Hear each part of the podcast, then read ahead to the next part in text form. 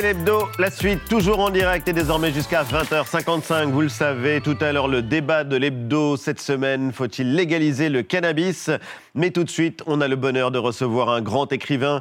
Il décrit mieux que personne les mécanismes et la tragédie du racisme. Dany Laferrière de l'Académie française est l'invité de C'est l'hebdo.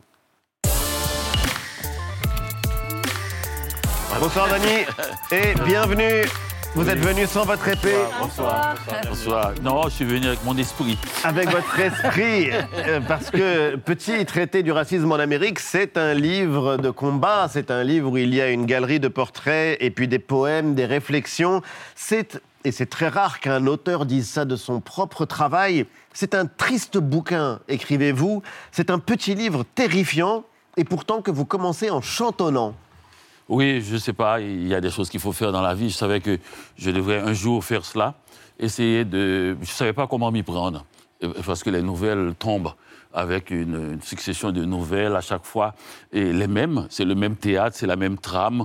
J'ai écrit des choses ici où je raconte exactement, par exemple, ce petit garçon, ce jeune homme, tout jeune homme, qui est par terre et qui dit maman, maman, maman, mais ça se retrouve là, c'est comme un chaton dégriffé. J'ai écrit dans toutes les sociétés, on pousse l'adolescent à se conduire en être viril, capable plus tard de défendre l'intégrité de la maison. Aux États-Unis, la mère cherche à faire du jeune tigre qu'elle couvre un chaton dégriffé, la seule façon de lui éviter une mort violente. Et là encore, ça ne marche pas toujours. Ça n'a pas marché. Et elle a beau appeler sa maman. Ça, c'est l'actualité ça, c'est l'actualité la plus brûlante et on va en parler euh, évidemment parce que c'est euh, effectivement le meurtre d'un jeune homme qui ne faisait que rentrer chez lui aux États-Unis. Ça s'est produit à Memphis et on va en parler tout à l'heure avec Eva parce que c'est une histoire euh, tragique. Mais d'abord, pour parler de ce pays que vous connaissez très bien, les, États-Unis, pourquoi avoir voulu parler du racisme aux États-Unis? Vous vivez en France, vous venez de Haïti. Qu'est-ce qu'il a de particulier le racisme américain? Et au Canada? Bon, le, racisme américain, c'est un racisme particulier parce que il y a 30 millions, par exemple, 38 millions de Canadiens au Canada, il y a 45 millions de Noirs aux États-Unis. Donc on voit bien que ça ne fait pas le poids, ce n'est pas la même capacité et le même volume de frottement quotidien entre les gens. Et c'est un racisme particulier parce que je crois que c'est la seule peut-être grande puissance où l'esclavage s'est passé sur le territoire même. C'est-à-dire, on croise chaque jour mon arrière-arrière-grand-père qui fut esclave, croise l'arrière qui fut propriétaire. Donc ça, ça fait qu'il y a des tabous, il y a des conversations qu'on évite euh, simplement et qu'on sait qu'on doit éviter. C'est un réflexe. Et on a le sujet, la météo, bien sûr, euh, un peu le sexe, euh, plus dangereux ces temps-ci, et puis la race qu'on évite. Et la race qu'on évite. Tout commence avec un mot, justement, puisque vous parliez de race, c'est le mot nègre le mot nègre, ce n'est pas le mot qu'il faut traquer, car il y a des gens qui savent comment faire pour dire le contraire de ce qu'ils pensent, écrivez-vous. N'ayons pas peur des noms, n'ayons pas peur des mots. Et l'un des personnages qu'on croise dans votre livre, c'est l'écrivain James Baldwin. Écoutez cette réflexion justement à propos euh, du mot de nègre, c'était James Baldwin en 1963. What white people have to do is try to find out in their own hearts why it was necessary to have a nigger in the first place. Because I'm not a nigger. I'm a man. But if you think I'm a nigger, it means you need him. You invented him. You, the white people, invented him. And you got to find out why. Commentaire? Ah ben, commentaire, c'est ce qu'il dit, même sans commentaire. S'il n'y a pas de, de, blanc, il n'y a pas de nègre. Et, et, blanc, ça veut dire supérieur aux États-Unis. Et donc c'est ça le problème, c'est le, le contre-champ si, si vous ne voulez pas qu'il y ait de, nègres, eh bien, vous n'êtes pas des blancs, vous êtes des, humains. Mais vous avez écrit un livre qu'on a tous en tête et qui est formidable. Le titre, c'est Comment faire l'amour avec un nègre sans se fatiguer. Vous, vous employez le mot. Ah oui, mais lui, c'est nigger. Hein. C'est-à-dire que ce n'est pas la même chose. Peut-être ils ont employé un peu negro, aux États-Unis. Ils ont parlé colored people. Et non, le mot nègre en Haïti veut dire homme. Tout simplement. tout simplement. On peut dire ce blanc est un bon nègre. Et, oui, il y a, y a et ce n'est pas une insulte. Non, ce n'est pas une insulte parce que. C'est un titre de livre, ça. Ce blanc est un bon nègre. Oui. Ah, voilà le livre, le prochain livre. Bah, comment faire l'amour avec un nègre sans se fatiguer, c'est pas mal non plus, je trouve, comme euh, titre. Mais est-ce que la non, mais sur les États-Unis, j'ai écrit un autre livre, ça c'était sur les États-Unis, qui s'appelait Cette grenade dans la main du jeune nègre est-elle une arme ou un fruit? Oui. Et à chaque fois, on se demande qu'est-ce qui va surgir, mhm. si c'est une arme ou un fruit. Est-ce que la question du racisme peut se résumer à une question de couleur? Je vous pose la question euh, de manière un peu naïve, mais vous l'abordez également, blanc contre noir. On sait que la question raciale, elle croise aussi la question sociale. Bien sûr, une des façons d'apaiser, de, c'est de reconnaître la question de classe. Ça, c'est sûr. Que on a opposé des pauvres aux pauvres, c'est-à-dire dans la classe ouvrière, on a opposé des blancs et des noirs alors qu'ils n'ont rien à voir avec ça. Naturellement, ils sont côte à côte, ils travaillent ensemble, le travail de l'un dépend de l'autre, les frottements sont là, la dignité de l'un, c'est d'écraser l'autre ou d'humilier l'autre et l'autre de se révolter, ça se passe là. Mais en fait, c'est en haut, et chez, les gens, les propriétaires de ces usines, qui ne rencontrent pas de Noirs, qui ne sont pas racistes parce qu'ils n'ont jamais rencontré de Noirs. C'est eux qui manipulent, qui créent des conditions de travail. Donc si c'était une question de classe, peut-être que ça, serait un peu plus bas.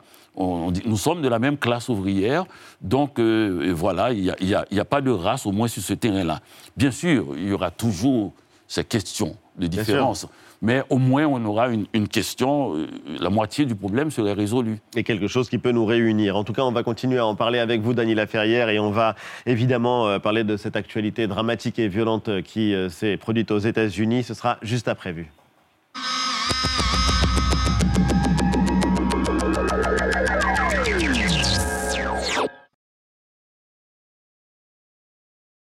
À Rouen, Paris, La Rochelle ou encore Nîmes, ces manifestations au flambeau se multiplient le soir à la sortie du travail.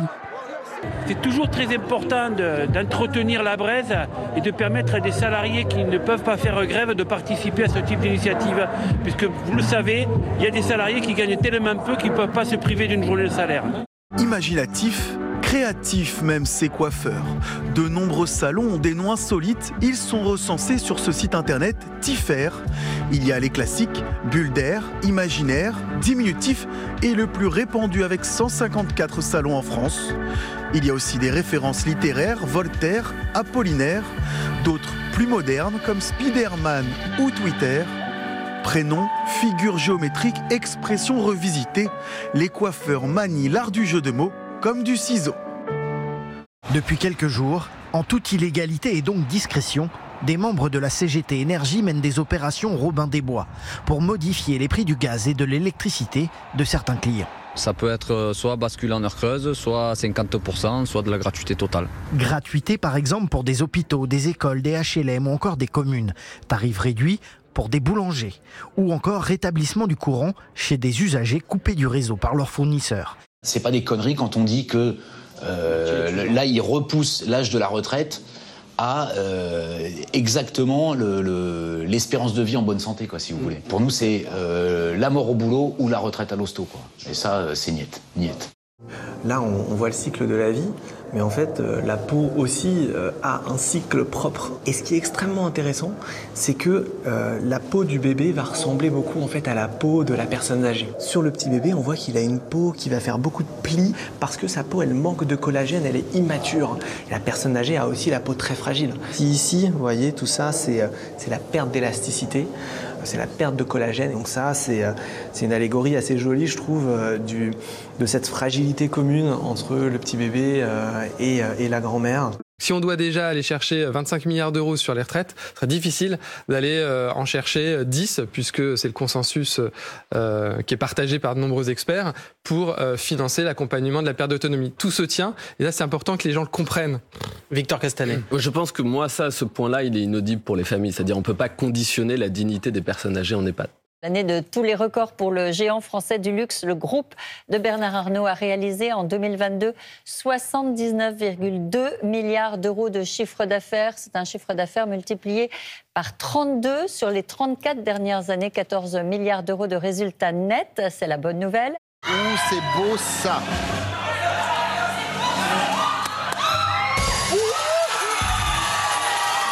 Peut-être que je tenterai le jeu à 7 à un moment donné. Bon, voilà, alors raison plus. Oh, oh c'est magnifique ça à 7 mois de la Coupe du Monde de rugby en France, branle-bas de combat au sein de la fédération. Son patron, Bernard Laporte, condamné pour corruption, a démissionné ce matin. La succession est ouverte.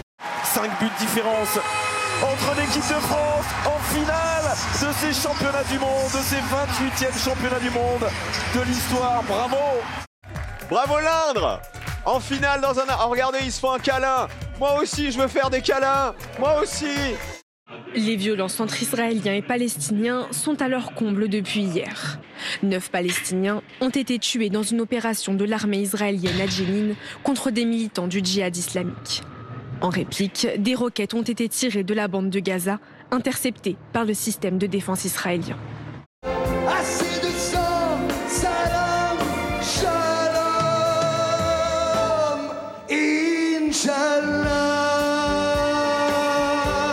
Cet euh, attentat qui s'est produit dans une synagogue à Jérusalem-Est pendant les prières. Il y a au moins sept morts. L'assaillant a été euh, abattu. À mon signal, au compte de trois, tu auras l'impression d'être assis dans un grand 8 à la fête foraine.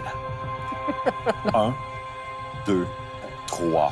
Tu es assis dans cette manne Attention, on commence à monter. On monte, on monte, Yasmine, on monte. Nous sommes rendus à 50 mètres. Et on continue de monter. Et ça monte encore de plus en plus. On voit qu'elle n'aime pas ça. hein. On monte encore plus haut. Oui, Yasmine, 100 mètres. De plus en plus haut. Et regarde, nous sommes tout en haut de ce manège, tout en haut de cette montagne russe. Et c'est parti, on descend, Yasmine, on descend, oui! 2023 BU. Il s'agit d'un astéroïde de la taille d'un camion, entre 3,5 et 8,5 mètres de diamètre. Il a été découvert il y a à peine une semaine par un astronome amateur dans un observatoire en Crimée. Cette nuit, il est passé tout près de la pointe du sud de l'Amérique, à seulement 3600 km. Et on crie, Yasmine! On crie, elle pas... Oubliez les lois de la gravité. Votre écran n'est pas à l'envers. L'eau de cette cascade s'écoule de bas en haut. Ces images filmées par un photographe américain dans l'Utah font le tour du web. Ce phénomène s'explique tout simplement par la force du vent, environ 100 km/h ce jour-là. On lève les bras très haut dans le ciel, on lève les bras très haut, Yasmine, lève les bras, vas-y! Et maintenant, tu peux te lâcher! Euh, Maëva Ganam, c'est 3,3 millions d'abonnés euh, rien que sur Instagram, ce qui veut dire qu'il y a l'équivalent d'à peu près 40 stades de France pleins à craquer qui peuvent voir euh, tout ce qu'elle poste. Je suis en train de faire pipi dans la nature. J'ai trop envie, j'avais trop envie. En fait, j'ai bu de l'eau. 1, le 2 et le 3, on ouvre les yeux, on revient, on se souvient de tout, Yasmine, on se souvient, ça va. C'était Vu, c'est l'hebdo, toujours en direct. On a le bonheur d'être avec l'écrivain Dany Laferrière. Merci de nous accompagner euh, ce soir. Vous publiez un petit traité du racisme en Amérique chez Grasset qui est absolument passionnant. C'est une réflexion qui est personnelle et il y a une forme de panthéon, de votre panthéon, Dany Laferrière, notamment avec euh, des figures de femmes, des portraits de femmes, trois d'entre elles, Toni Morrison, Maya Angelou, Angela Davis, il y a une prix Nobel de littérature, immense écrivaine euh, Toni Morrison, une poétesse et grande militante euh, Maya Angelou, il y a cette légende du mouvement pour les droits civiques Angela Davis. Un mot pour nous dire ce qu'elle représente chacune pour vous? Eh une force, une résistance extraordinaire quand on pense que Maya Angelou a fait face à beaucoup de choses. D'abord, très jeune adolescente, le Ku Klux Klan. Et puis, elle a été étudiante, euh, elle est tombée enceinte, elle a voulu élever son enfant toute seule. Ses parents voulaient l'aider, elle ne voulait pas. C'est un tempérament de personne, de femme têtue. Et puis, elle a continué un peu toute sa vie. Elle dit une chose extraordinaire, et puisque les gens, le Klan n'arrêtait pas de l'embêter, elle dit chaque fois qu'on m'embête, j'écris un livre, j'ai écrit sept livres. et c'est ça, moi, je trouve, euh, euh, régler le problème par le haut.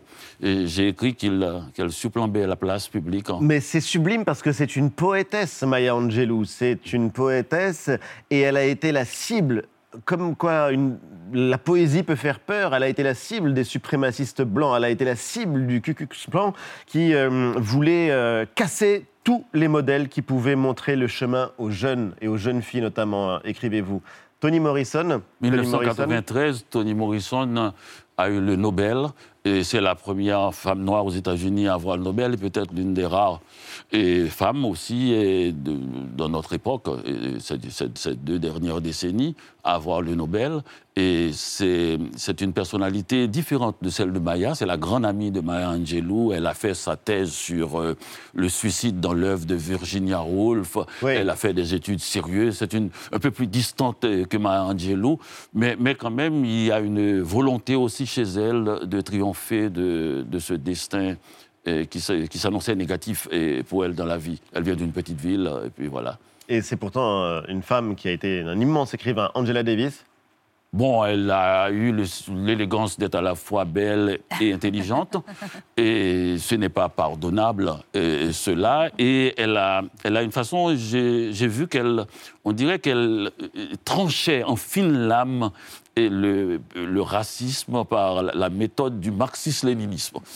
Donc, Qu'est-ce que ça veut dire, ça Bon, c'est c'est elle qui a proposé la question de race et de classe que je parlais Ouais. tout à l'heure, de, de- de changer la question de race par la question de classe, et ça nous ferait un, un pas, un progrès, et alors qu'on restait sur place. Et ça ne l'a pas empêché de donner un peu le style de, de notre époque avec sa coiffure afro, et qui était si différent de, de la tête d'oreiller du Ku Klux Klan. Elle a Oui. dit Je suis plus belle que vous. et c'est vrai que les, les jeunes filles, les adolescentes euh, qui viennent de, de- de ces groupes de Ku Klux Klan doivent se dire je, je préfère être Angela Davis et que. Que ressembler euh, à ces membres du KKK, vous dites que c'est quasiment, ça claque ces trois lettres comme... une mitraillette. Comme une mitraillette. Alors il y a d'autres figures évidemment entrées dans l'histoire, celle du révérend King. Il y a quelques jours, c'était le Martin Luther King Day aux États-Unis, c'est un jour férié.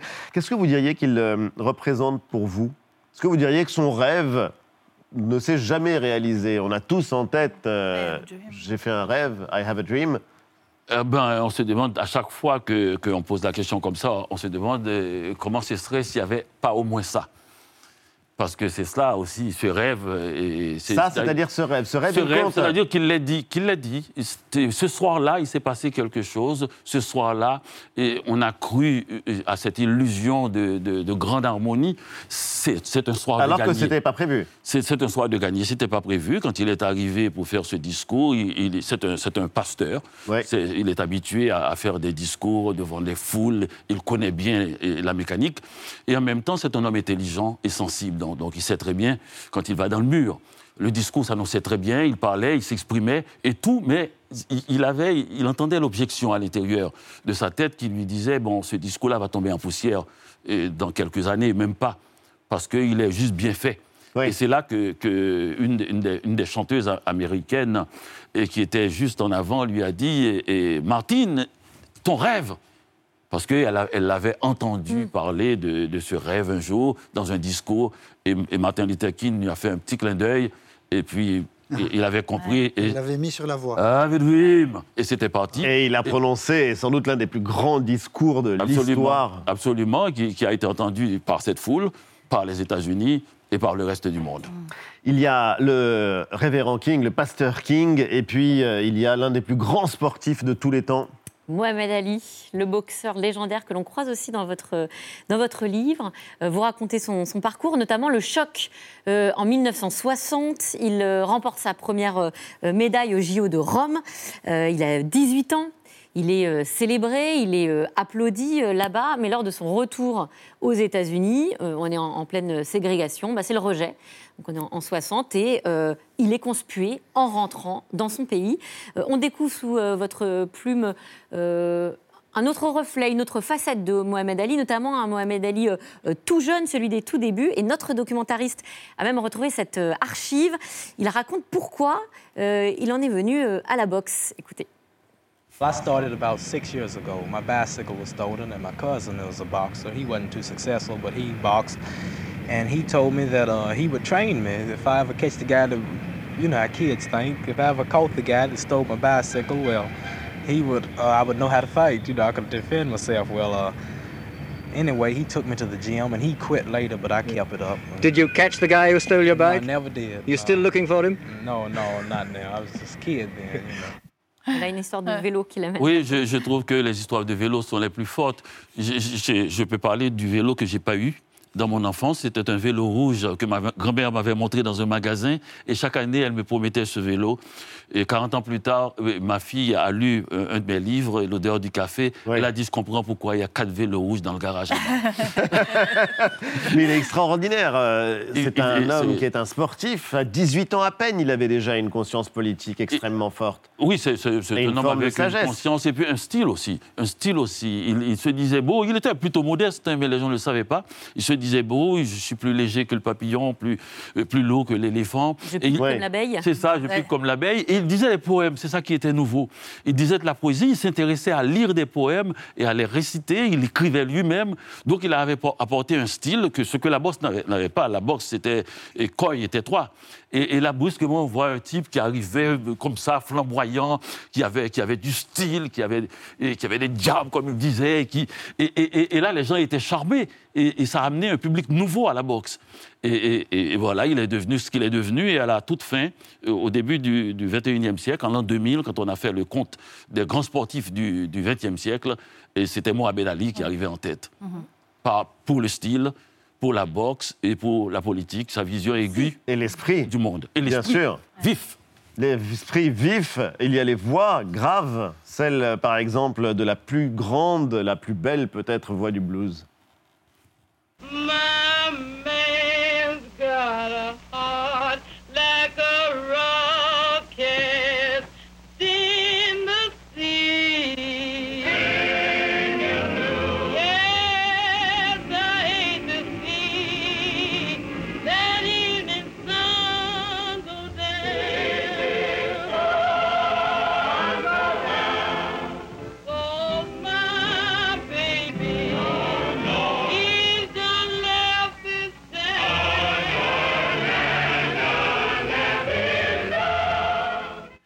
Incroyable. Oui. Bessie Smith, c'est à elle que vous dédiez ce livre d'ailleurs. Est-ce que vous pouvez nous lire euh, Tout à fait. ses premiers mots? À cette Amérique blessée, à Bessie Smith, qui a toujours répondu à l'humiliation par une lamentation si belle qu'on n'a pas cru qu'elle souffrait. C'est tout à fait. Parce que c'est ça le blues. Ça, c'est- ça, tout à fait. Et ça, ça vaut, ça vaut ce livre que, que j'ai pu faire entendre Bessie Smith, la faire revenir parce que on on lui doit tout et beaucoup de gens lui doivent des choses. Et Billie Holiday lui doit et Janis Joplin lui doit. Elle a un peu payé sa dette parce qu'elle est allée à Chattanooga dans le Tennessee et voir la tombe de Bessie Smith qui n'existe pas. Elle a fait élever une pierre tombale et a fait écrire dessus à, à la plus grande chanteuse de blues du monde. Elle ne cessera jamais de chanter. Donc, elle a dépassé les, les frontières de classe et de race. Et cette voix, cette voix, quand elle chante le blues du découragement ou, ou le blues de Saint-Louis, elle contient tout. Elle contient sa vie, sa mort. Quand j'ai entendu ça, je l'ai entendu en boucle, les deux blues, surtout du découragement qu'on a entendu. C'est, on savait qu'elle allait mourir parce que l'alcoolisme. J'ai entendu le bruit de tôle tordu de, de l'accident de voiture qu'il allait arriver. J'ai senti. C'est une femme qui était, de- enfin, dans les années 30 jusqu'en 37, elle était connue comme bisexuelle. Une femme noire dans les années 30 aux États-Unis, c'est une grande femme euh, entrepreneur. Elle avait euh, euh, 40 musiciens qu'elle a fait traverser tous les États-Unis dans un train qu'elle a loué, un wagon pour, pour faire cela. Et c'était une, une- une pauvre euh, qui venait d'une famille de pauvres qui chantait dans les rues, un peu comme Edith Piaf, et dans les rues carrément. Et puis on l'a mis sur scène et elle s'est révélée. Et c'est dommage que- qu'on ne l'entend plus beaucoup Ouais. à cause des, Ouais, ouais. des enregistrements, enfin de la qualité du son, mais c'est toujours bien de sentir qu'il y a quelqu'un qui a dans son ventre quelque chose quand elle chante. Et regardez ce sourire quand vous dites qu'elle fait Elle oublier justement euh, ses souffrances par Ah oui. euh, sa voix. On peut Et la phrase? Une lamentation si belle, on ne savait pas qu'elle souffrait. ouais, c'est Oui. extraordinaire. Et on découvre qu'on peut être membre de l'Académie française, figurez-vous, euh, Jean-Michel, et être fan d'un des plus grands noms du rap et du rap de rue. Il faut, euh, il faut imaginer euh, Dany Laferrière en Tupac. C'est lui qu'on entend là maintenant. California Love, celui euh, qui est associé à la thug life, à la vie de voyou qui est mort assassiné. C'est un talent qui rappelle, et c'est assez étonnant, ils vont être scandalisés quand vous allez rejoindre euh, l'académie. Vous dites qu'ils vous rappellent les grands auteurs de la poésie comme Ronsard, comme François Villon. C'est surtout Villon. surtout Ouais. Villon. Ben, les, les rappeurs rappellent Villon. Il a fait une chanson sur sa mère. Villon en a fait une aussi. C'est vrai. Prié à Notre-Dame. Et, et il, a, il, a, il raconte des histoires qui ne sont pas toujours vraies aussi. Et, et Vi- Villon, c'est-à-dire Thug Life, drive, c'est pas seulement ce qui lui est arrivé, c'est ce que euh, l'époque demande qui vous arrive si vous voulez vendre le plus de disques possible. Villon rappelait ça. Villon racontait qu'il était en prison, on dirait qu'il va mourir alors que Charles d'Orléans, son ami, a fait 25 ans de prison et n'en a jamais parlé. Villon a gonflé un peu euh, l'affaire et les rappeurs font toujours ça aussi. Et Villon scandalisé déjà Villon par ses descriptions du sexe Voilà. et de- du corps des femmes. c'est un peu la même chose avec Tupac Shakur. Tout à fait. Villon a a raconté, bon, sa mère l'a beaucoup aidé, la mère de Tup- Tupac Shakur aussi a beaucoup aidé. Il raconte qu'il était, qu'il était pauvre, en fait, il a piqué tout son vocabulaire chez, chez les voyous, Villon, qu'il fréquentait. Et Tupac Shakur était aussi, a fait de bonnes études et du- uni- d'université. Mais en tout, ça ne compte pas. Ce qui compte, c'est le talent. Le talent, il est là neuf, il il est là, il est éclatant. Et, et- et voilà, et c'est un enfant, je crois. J'ai toujours pensé à, lui comme euh, un enfant fasciné par la toupie rouge de son enfance et qui se retrouve dans ce jeu sanglant qui se passait à Los Angeles à cette époque-là. Et avec B.I.D., Notorious B.I.D., à Notorious cite pas beaucoup. B.I.G., auquel vous rendez également hommage. Absolument, et c'était les deux amis et qui, qui se sont retrouvés rival, rivalité. Et, eh bien, euh, voilà, c'est à la fin, je, je- je suis sûr qu'il a dû appeler sa maman parce qu'il n'a jamais cru que c'était un- une, une vérité, une réalité, une, chose concrète que la vie. Il, il a toujours cru que la vie se passait dans l'imaginaire. Oui. Et quand, quand Et la vie... a lui aussi rêvé sa vie. Oui. Ça fait du bien de vous entendre. On se dit que l'académie est vivante et qu'elle sert à quelque chose et que vous réussissez à rassembler des mondes et euh, à faire vivre nos, nos imaginaires. Ah et non, quand- non, non, non, je, je dis, je ne vais pas me faire. Non, non, il y a Non, plein mais- de gens intéressants à l'Académie. l'Académie française, oui. Jean-Luc Marion est un grand spécialiste de Tintin. C'est vrai. Il, il- ben, il connaît par cœur. Il, il a, il a rencontré Tintin, il a, qui lui a donné. euh, Enfin. Hergé. Ne faisons pas toute Oui. la Oui, liste. oui. Oui, oui. Ah oui, oui, oui. Non, mais on vit avec Tintin. C'est ça, les Oui, oui. académiciens, c'est qu'ils sont immortels et ils sont en contact avec euh, des personnages fictifs. Et ça, c'est la gloire des artistes. Mais Daniela Ferrière, c'est vrai que votre livre, il est ancré dans une actualité qui est dure, une actualité qui est sombre. Il est largement question de violence et notamment de violence policière. Oui, euh, l'image de George Floyd, euh, ce noir tué par un policier blanc, euh, c'était à Minneapolis en, mai euh, 2020. Elle plane sur votre livre. hein. Vous écrivez par exemple, quand une femme dit non, vous devez, arrêter. Quand un noir dit j'étouffe, vous devez arrêter aussi. Hier soir, on a découvert avec euh, effarement euh, des images de Memphis, images de Tyre Nichols, 29 ans, battu à mort par cinq policiers noirs. Ces policiers ont été licenciés inculpés pour meurtre, agression avec circonstances aggravantes et kidnapping. Ils ont été libérés. Alors, a priori, ce crime n'a pas de dimension raciale évidente, mais est-ce que ça ne suscite pas de nouveau une question sur les violences policières à l'encontre des Noirs qui semble systémique Quel regard, vous, vous portez sur euh, l'événement qu'on a découvert euh, hier soir? L'événement a une dimension raciale. Vous savez, la question de race, si on remonte à l'esclavage, et il y avait les blancs et il y avait les noirs qui servaient les blancs. Oui, parce que là, les policiers sont noirs. C'est Oui, ce qui c'est ça. perturbe la lecture. euh, Au, au fond, c'est parce que c'est parce qu'on ne sait pas. Par exemple, moi, je viens d'Haïti et les tontons Macoute étaient tous noirs. Et, et- et- ils Ça ne étaient les au empêchait service pas de servir un dictateur. Et ça ne les empêchait pas de torturer les autres. D'ailleurs, c'est pour ça que ça a permis, entre guillemets, à Haïti de, de sortir de la névrose coloniale. Cette névrose qui fait que le blanc est responsable de tout. Alors, comme nous, ça fait 200 ans que le noir est responsable de tout, parce que c'est lui qui torture aussi, mais c'est lui qui fait du bien aussi, parce que c'est une société admirable aussi de résistance et qu'est Haïti, c'est-à-dire 32 coups d'État, donc instabilité politique, mais 32 fois, on n'a pas accepté la, réalité des choses. Oui. On a dû re- retourner les choses pour, pour revenir. Donc, euh, non, pas du tout, pas du tout. Qu'il soit noir, c'est le prolongement d'un système. Et c'est ce qu'on appelle euh, faire du zèle. Et, et- et c'est les plus dangereux. Et, et d'ailleurs, d'ailleurs, je l'ai dit dans ce livre, l'une des rares fois où, où j'ai parlé de couleur, le- le- l'enfant, le, père dit à son, à son fils, qui a 10 ans ou 12 ans, et quand, tu, quand, un, quand un blanc te parle, ne le regarde jamais, Ouais. un policier blanc, dans les yeux. Le policier noir qui est à côté ne vaut pas plus. Mais seulement, il n'a pas ce drame avec la question du regard. Parce que la question du regard est fait, est au cœur même. Parce que mon livre, le truc qui est au cœur, c'est l'humiliation. Oui. L'idée, c'est d'humilier pour le but final, c'est accepter votre condition d'infériorité. Mais on peut prendre des gens pour faire ça. Et il y a un malaise constant quand on est noir aux États-Unis en présence d'un policier. Un malaise Euh, permanent. Oui, oui, oui. Sartre disait que tout individu qui se sent à l'aise à côté d'un policier, c'est un délateur. Mm. Et, et donc, il y a ce malaise constant, mais absolument, je l'ai vécu. Oui, vous racontez, hein, une fois où vous êtes fait contrôler par des policiers. euh, Oui, oui. La, la façon dont on vous fouille, c'est extrêmement violent. C'est violent et surtout quand, quand on vous dit après, euh, je dis mais pourquoi vous, vous, vous faites ça? J'étais au Canada, on m'a dit ben, on, on cherche un noir. Et, et- et donc il y a quelque chose de vague là-dessus. euh, Je, je ne savais pas que j'étais un générique. Oui. Mais ne croyez pas quand, quand vous êtes dans une situation, que ce soit en Haïti ou que ce soit aux États-Unis ou que ce soit ailleurs, que la personne qui vous ressemble est, est- est- est la personne qui va vous protéger. Pas du tout.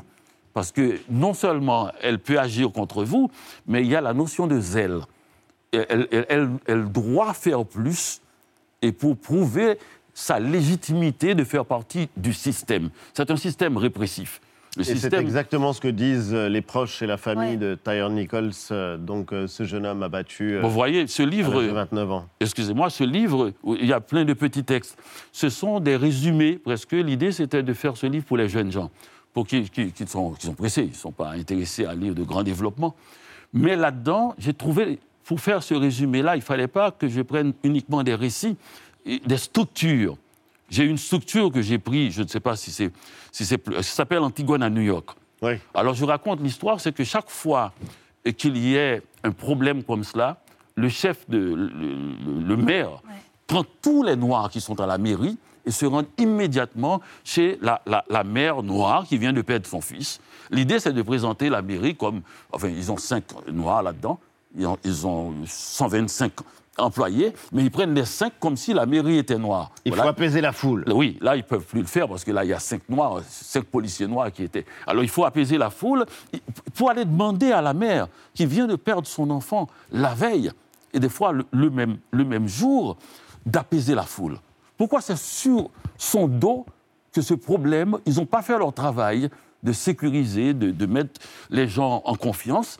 Et cette femme, comme je l'ai dit après, et soudain la mère se lève pour lancer à la foule son appel au calme.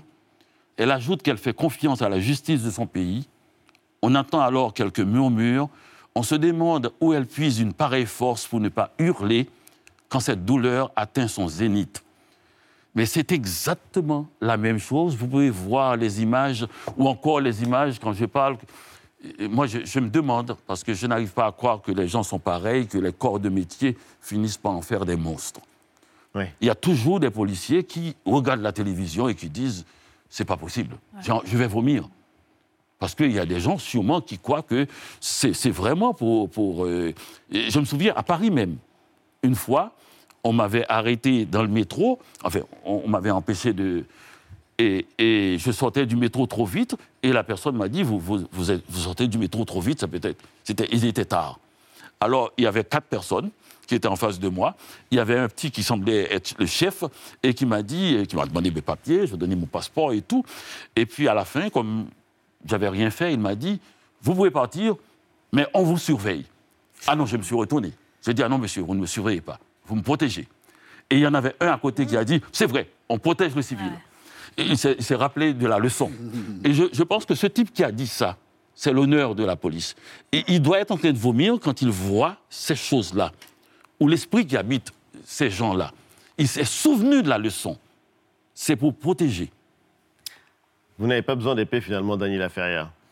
Merci. Infiniment en tout cas d'avoir été notre invité. C'est absolument passionnant. Ce petit traité du racisme en Amérique est à lire. C'est publié chez Grasset et ça parle de bien au-delà de l'Amérique. Ça parle de notre humaine condition et je le recommande vraiment chaleureusement. Merci d'avoir été l'invité de C'est l'Hebdo. Tout de suite, le nouveau rendez-vous de l'émission, le débat de l'Hebdo. Dans l'actualité, cette question relancée, faut-il légaliser le cannabis? Avant d'accueillir nos invités, récap en images de Claire Bellassène et Sacha Fontana. On s'arrête donc sur un débat de société. Faut-il euh, légaliser le cannabis? Les experts du Conseil économique et social soutiennent à leur tour l'idée d'une légalisation. Quand on encadre, quand on prend finalement un peu à bras le corps cette problématique, il nous semble que c'est un objectif qui est totalement réalisable. Le Conseil économique et social suggère d'abord la fin des sanctions pénales pour la consommation et la culture de cannabis à titre personnel. Le gouvernement n'est absolument pas obligé de suivre ces recommandations. Je pense que malheureusement on a perdu la guerre des stupéfiants en France. Nous sommes en effet le pays de l'Union européenne qui compte en proportion le plus de consommateurs de stupéfiants. Ne nous cachons pas derrière notre petit doigt. Nous avons euh, des millions de gens qui consomment du cannabis. 45% des 15-64 ans auraient déjà consommé du cannabis au moins une fois au cours de leur vie en France. Un échec cuisant de la politique de sanctions qui aujourd'hui, rappelons-le, punit de l'ordre de 100 à 250 euros la consommation de, de cannabis. On a des preuves scientifiques selon lesquelles réduire l'accessibilité des produits pour les mineurs, c'est efficace. Pour assécher le trafic, la, meilleure formule, c'est que les jeunes notamment ne consomment pas, donc il faut faire de la prévention. Je pense euh, clairement qu'il faut enlever de l'esprit de certains consommateurs qu'acheter une barrette de cannabis, c'est comme acheter un tube de doliprane. Et on ouvre le débat avec nos invités, le professeur Amine Benyamina de l'hôpital Paul Brousse de Villejuif. Il est président de la Fédération française d'addictologie. Il est pour la légalisation du cannabis. Face à lui, le professeur Jean-Claude Alvarez. Lui est professeur de pharmacologie au CHU Raymond Poincaré à Garches. Il y est résolument opposé. On ouvre le débat tout de suite avec eux.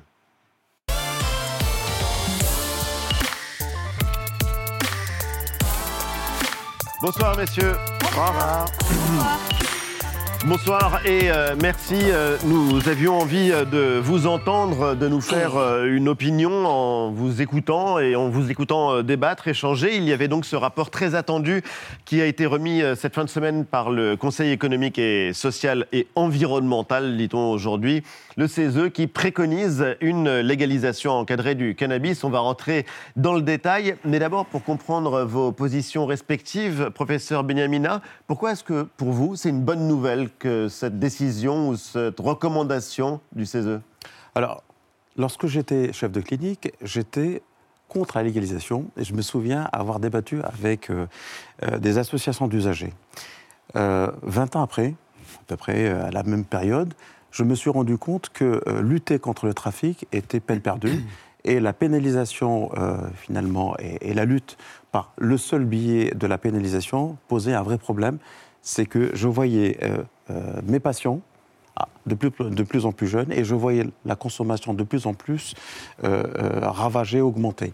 Alors l'idée d'écouter les usagers m'a finalement séduite pour une raison toute simple, une raison de santé publique. Au lieu de s'attaquer finalement au trafic et aux producteurs qui sont absolument difficiles à, maîtriser, on l'a vu avec les modèles euh, dans le reste du monde où on a légalisé, euh, euh, j'ai été inspiré, je le reste toujours, par ce qu'on appelle la politique de la réduction des risques, c'est-à-dire protéger les personnes qui consomment et pour les protéger, évidemment, essayer d'assécher le trafic en mettant en place une loi qui permette de concurrencer directement les, traf- les- les trafiquants qui ont une population captive, ce sont les jeunes. En gros, c'est un peu ça. Donc c'est un raisonnement qui est fondé sur un principe de santé publique. Totalement. Contrairement à l'observation d'un clinicien, justement. Absolument. Professeur euh, Alvarez, vous, vous êtes euh, défavorable et pourquoi? Bah, écoutez, moi j'avoue que je ne comprends pas l'attitude qui est de se dire euh, on n'arrive pas à faire en sorte que nos jeunes n'aient plus accès à une drogue, on parle bien d'une drogue, hein, avec tous les effets que ça peut entraîner, euh, que l'on puisse vouloir la légaliser. Euh, je crois qu'on a quand même, aujourd'hui on fait de la réduction des risques sur l'héroïne, on en fait, on leur donne de la méthadone. Nous, on participe à des, euh, des- des projets de réduction des risques sur les nouvelles drogues de synthèse. Et pourtant, ce n'est pas pour autant qu'on va les légaliser.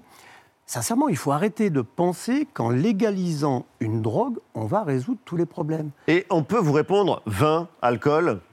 Mais exactement, le vin, l'alcool. Cigarette? Mais on essaie par tous les moyens de diminuer la consommation. Oui, mais il est hors de question euh, de- de- de- d'interdire, par exemple, le vin ou la cigarette.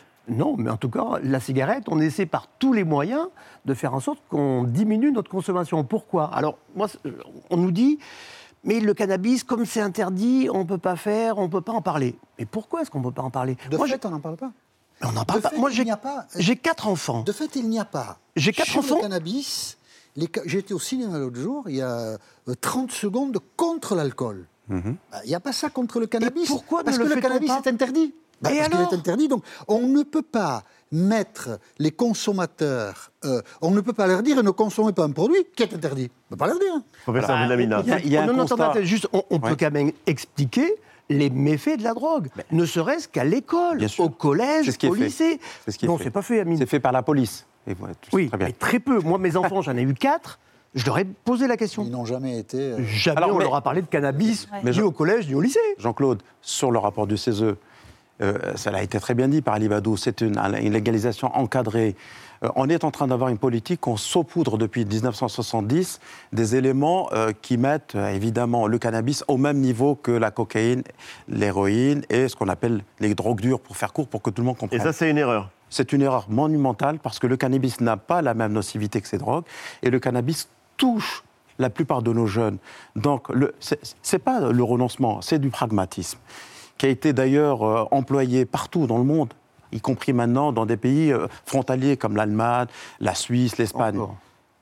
Mais le, pro- le programme a été mis en place. L'idée, est assez frappant quand on lit justement le rapport du CESE, c'est euh, qu'il n'est pas question de morale, il n'est même pas tellement Bien question sûr. de répression. Ils disent euh, qu'il est temps de changer de paradigme parce qu'ils dénoncent l'inefficacité, vous parliez d'être pragmatique, inefficacité des politiques françaises sur le cannabis en termes de santé publique. Le, le constat qu'ils font, c'est qu'il y a des décennies de prohibition et que le résultat est tout simplement un échec. Ouais, Ça veut dire que la répression n'était pas efficace. Aujourd'hui, on a même été sanctionné par l'Europe sous prétexte qu'on ne fait pas suffisamment de répression. La répression que l'on fait aujourd'hui, c'est quoi? On donne une amende.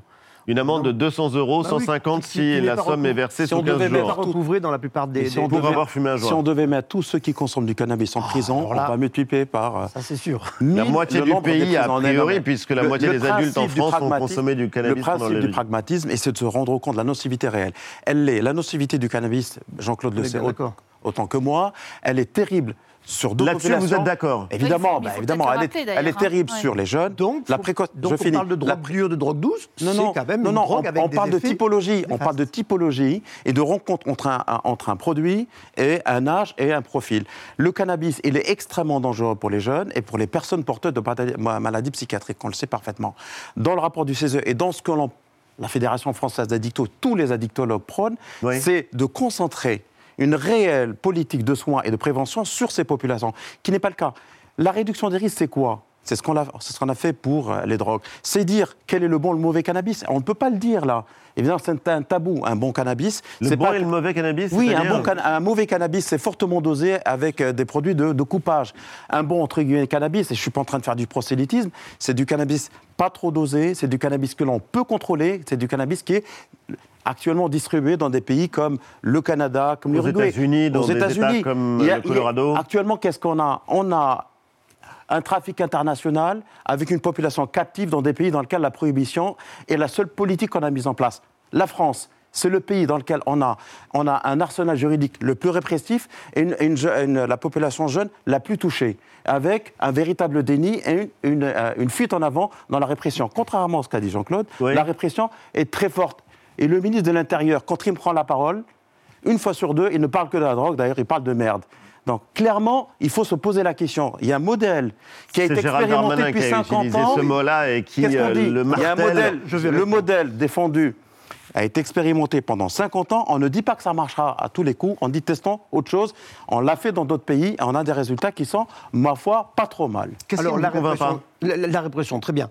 Aujourd'hui, vous demandez à des jeunes, tout le monde sait où se procurer du cannabis. Je veux dire, Donc, c'est, c'est- on ne réprime pas. Je veux dire, il y a des populations entières dans des quartiers qui souffrent de la présence de ces dealers que l'on, qu'on laisse Mais ça, c'est le principe de la prohibition. Alors, moi, je vais vous dire un truc. Il y a un truc qui me Il faut gêne. leur piquer le marché. Non, non, mais.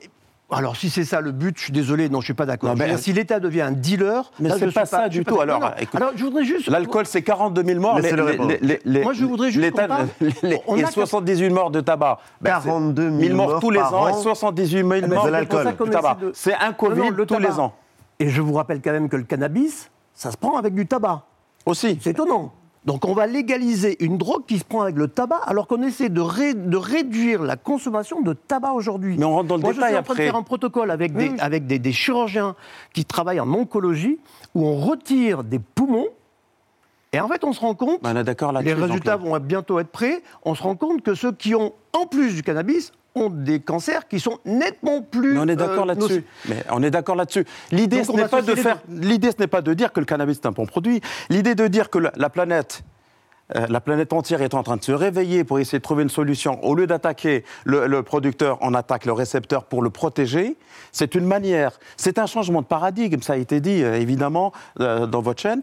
C'est c'est ce raisonnement qui est important et c'est cette pédagogie qu'il faut absolument qu'on arrive à faire passer pour que les Français n'aient pas peur. Alors moi, D'un mot, messieurs, juste avant de laisser la parole à Eva, juste d'un mot. des chiffres Pour que l'on tout a le déjà monde- dans le monde. Moi, je viens, en novembre, j'étais au congrès de latino-américains. Il y avait les Uruguayens qui sont venus nous parler du cannabis chez eux. Il faut arrêter de dire n'importe quoi. C'est eux qui nous en ont parlé. 9 ans de légalisation. Augmentation de la consommation, augmenta- ouais, ouais, augmentation de la consommation, augmentation des, des- des accidents sur la route sous cannabis, augmentation des hospitalisations des petits, des enfants qui mangent les- le cannabis qui traîne. C'est Bon, légalisé. ça, c'est le cas uruguayen et c'est vrai qu'il est. C'est euh, déjà en France. hein. Il y a- dans Le Monde hier, il y a eu un article qui est sorti où en fait on se rend compte que même en France déjà on augmente les hospitalisations. C'est très Mais clair. on va y revenir voit. parce que c'est vrai qu'il y a aujourd'hui un débat aussi autour du cannabis thérapeutique, récréatif. Mais d'abord, euh, on comprend Jean-Claude mieux l'actualité en regardant le rétroviseur. c'est le principe de ce débat. Oui, bah, c'est assez étonnant en fait euh, d'observer la façon dont les politiques hein, se sont emparés du sujet ou d'ailleurs pour certains ont tenté d'esquiver euh, le sujet depuis euh, les années 90. Alors il y a ceux qui assument par exemple haut et fort avoir déjà fumé un joint, à l'instar de Daniel Cohn-Bendit. Regardez, c'était en 1996, il était au Parlement européen. Le hashish fait partie de notre culture. Moi, je fume le hashish. Un peuple qui peut voter à 20% pour l'extrême droite est un peuple malsain et malade. Voilà ce qu'il faut dire. Et c'est pas la drogue qui a rendu ce peuple malsain et malade. Ah, vous vous sentez visés, messieurs les alcooliques de droite. Voilà. C'était sa sortie euh, au Parlement. Alors, Ça vous allez fait le voir, sourire. ouais, vous allez le voir, le franc-parler encore avec Dominique Voynet. On est en 1997 cette fois-ci. Elle est alors ministre du gouvernement de Jospin et elle parle sans détour du cannabis. Et c'est pas du tout du goût du député Jean-Louis Debré. L'interview de Dominique Voynet, publiée il y a maintenant six jours par l'hebdomadaire Charlie Hebdo, fait encore tousser certains représentants de la droite. Dans les colonnes de ce journal, le ministre de l'Environnement rappelait qu'elle était favorable à la légalisation de la marijuana. Elle avouait même en avoir fumé. À la question En fumez-vous toujours? elle répondait par une formule des plus lapidaires. Outré par ses propos, dès hier, Philippe de Villiers réclamait la démission du ministre. Ce matin, le député RPR de la Creuse, Jean Auclair, lui emboîtait le pas, estimant le comportement de Dominique Voynet indigne des valeurs de la République. Je me demande si, euh, après avoir connu la gauche caviar, nous ne sommes pas en train de voir arriver la gauche pétard. Jean-Michel se souvenait euh, de cette Ah, punchline, comme on sérieux. dit. Voilà. Ouais. Euh, Dominique Voynet, elle milite alors pour la légalisation euh, du cannabis. On est en 1997, mais on s'aperçoit qu'à droite comme à gauche, en fait, cette hypothèse, cette hypothèse, elle ne fait pas du tout consensus, et le dialogue semble quasiment impossible. Et c'est pas un petit joint qui va rendre la discussion plus facile. C'est arrivé par courrier ce matin, 577 lettres adressées aux députés sur la légalisation du cannabis. Des lettres plus un argument explosif, un pétard pour chaque élu. Et l'Assemblée nationale a plongé dans l'illégalité. mis à la poubelle parce que ça ressemblait un petit peu à de la verveine. J'aime pas tellement la verveine. Je vais d'abord aller à mon bureau pour savoir si j'ai donc reçu un petit cadeau pour Noël. Je suis de ceux qui disent que s'amuser à cela en violation du code pénal, ça nécessite une réaction. Donc avec Christine, effectivement, nous allons déposer plainte après avoir vérifié que dans ce joint, Il y a bien Eh du cannabis. Parce qu'on n'est pas des experts en cannabis. Moi, je connais pas.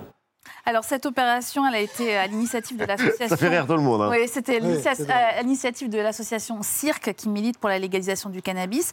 Ce cadeau aux députés avait pour vocation de relancer le débat, mais en vain. On est 26 ans plus tard. La situation n'a pas changé. On, a- on en parle souvent pendant les campagnes électorales, notamment pendant la campagne présidentielle. Et après, le sujet disparaît totalement euh, des discours. Pourquoi ce sujet se cristallise autant en fait? Les- les- les- les- disons que les, les clans de, entre guillemets, ou bien les, c'est, pas si simple que ça. On a des, c'est pas gauche droite. Non, c'est fini ouais, ça. ouais, on, ouais. on a des des lignes de clivage qui se sont organisées euh, dans des familles politiques.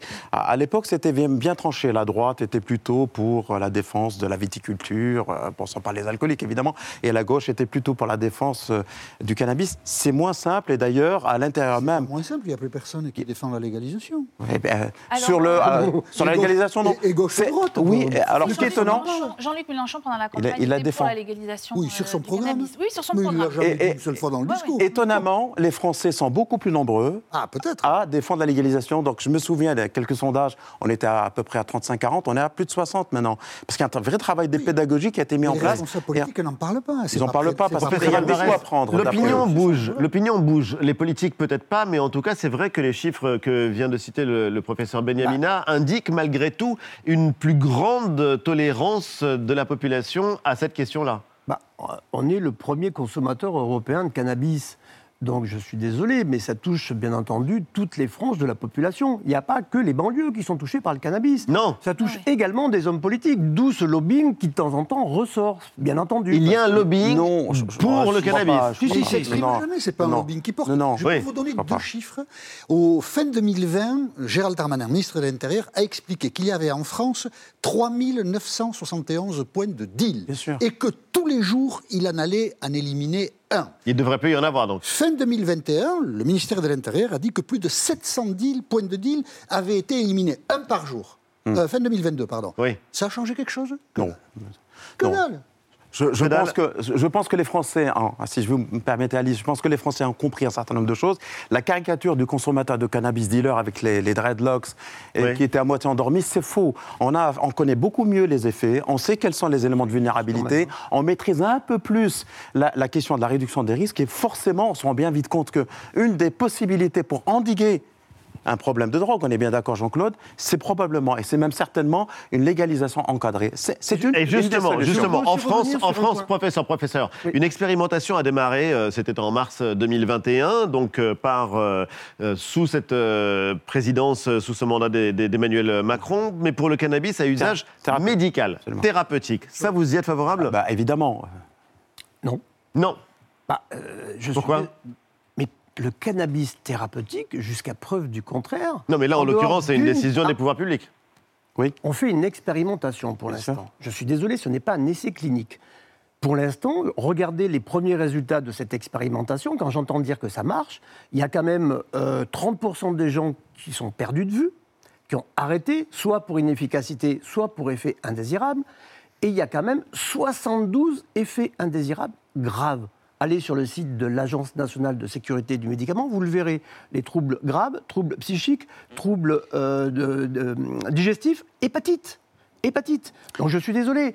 Donc ça ne marche pas. Si on Il y a compare- un, un article Oui. qui, vient de finir, qui vient de sortir dans le JAMA, que tu dois probablement Oui. connaître. Le JAMA, c'est quand même Oui. une des plus grandes revues mondiales. Alors, pour Qui ceux qui ne sont pas médecins, C'est la revue médicale. Journal C'est le journal de l'Association américaine de, de médecine, et donc il fait référence et forcément. qui montre clairement pas plus d'effet du cannabis qu'un placebo. Alors, Alors- qu'on nous dise que le cannabis a un effet placebo, oui, pas de problème. Mais je suis désolé, là aujourd'hui on fait une expérimentation, on ne connaissait pas, moi je suis pharma- pharmacologue, je ne connaissais pas ce terme. On faisait des essais cliniques jusqu'à présent, c'est-à-dire contre du placebo ou contre une méthode de référence. Aujourd'hui, que le cannabis tout seul. Comment vous voulez qu'on monte s'il y a un effet placebo? Faisons des vrais essais cliniques. Les Pourquoi essais cliniques existent par, sur euh, des ce faibles effectifs. Et Ils existent sur les Sur faibles une effectifs, pathologie, sur des pathologies, évidemment sur la, la douleur sur la sclérose en plaques. Il y a un certain nombre d'éléments sur lesquels il y a des associations des patients qui sont polymédiqués, chez lesquels il y a un échappement.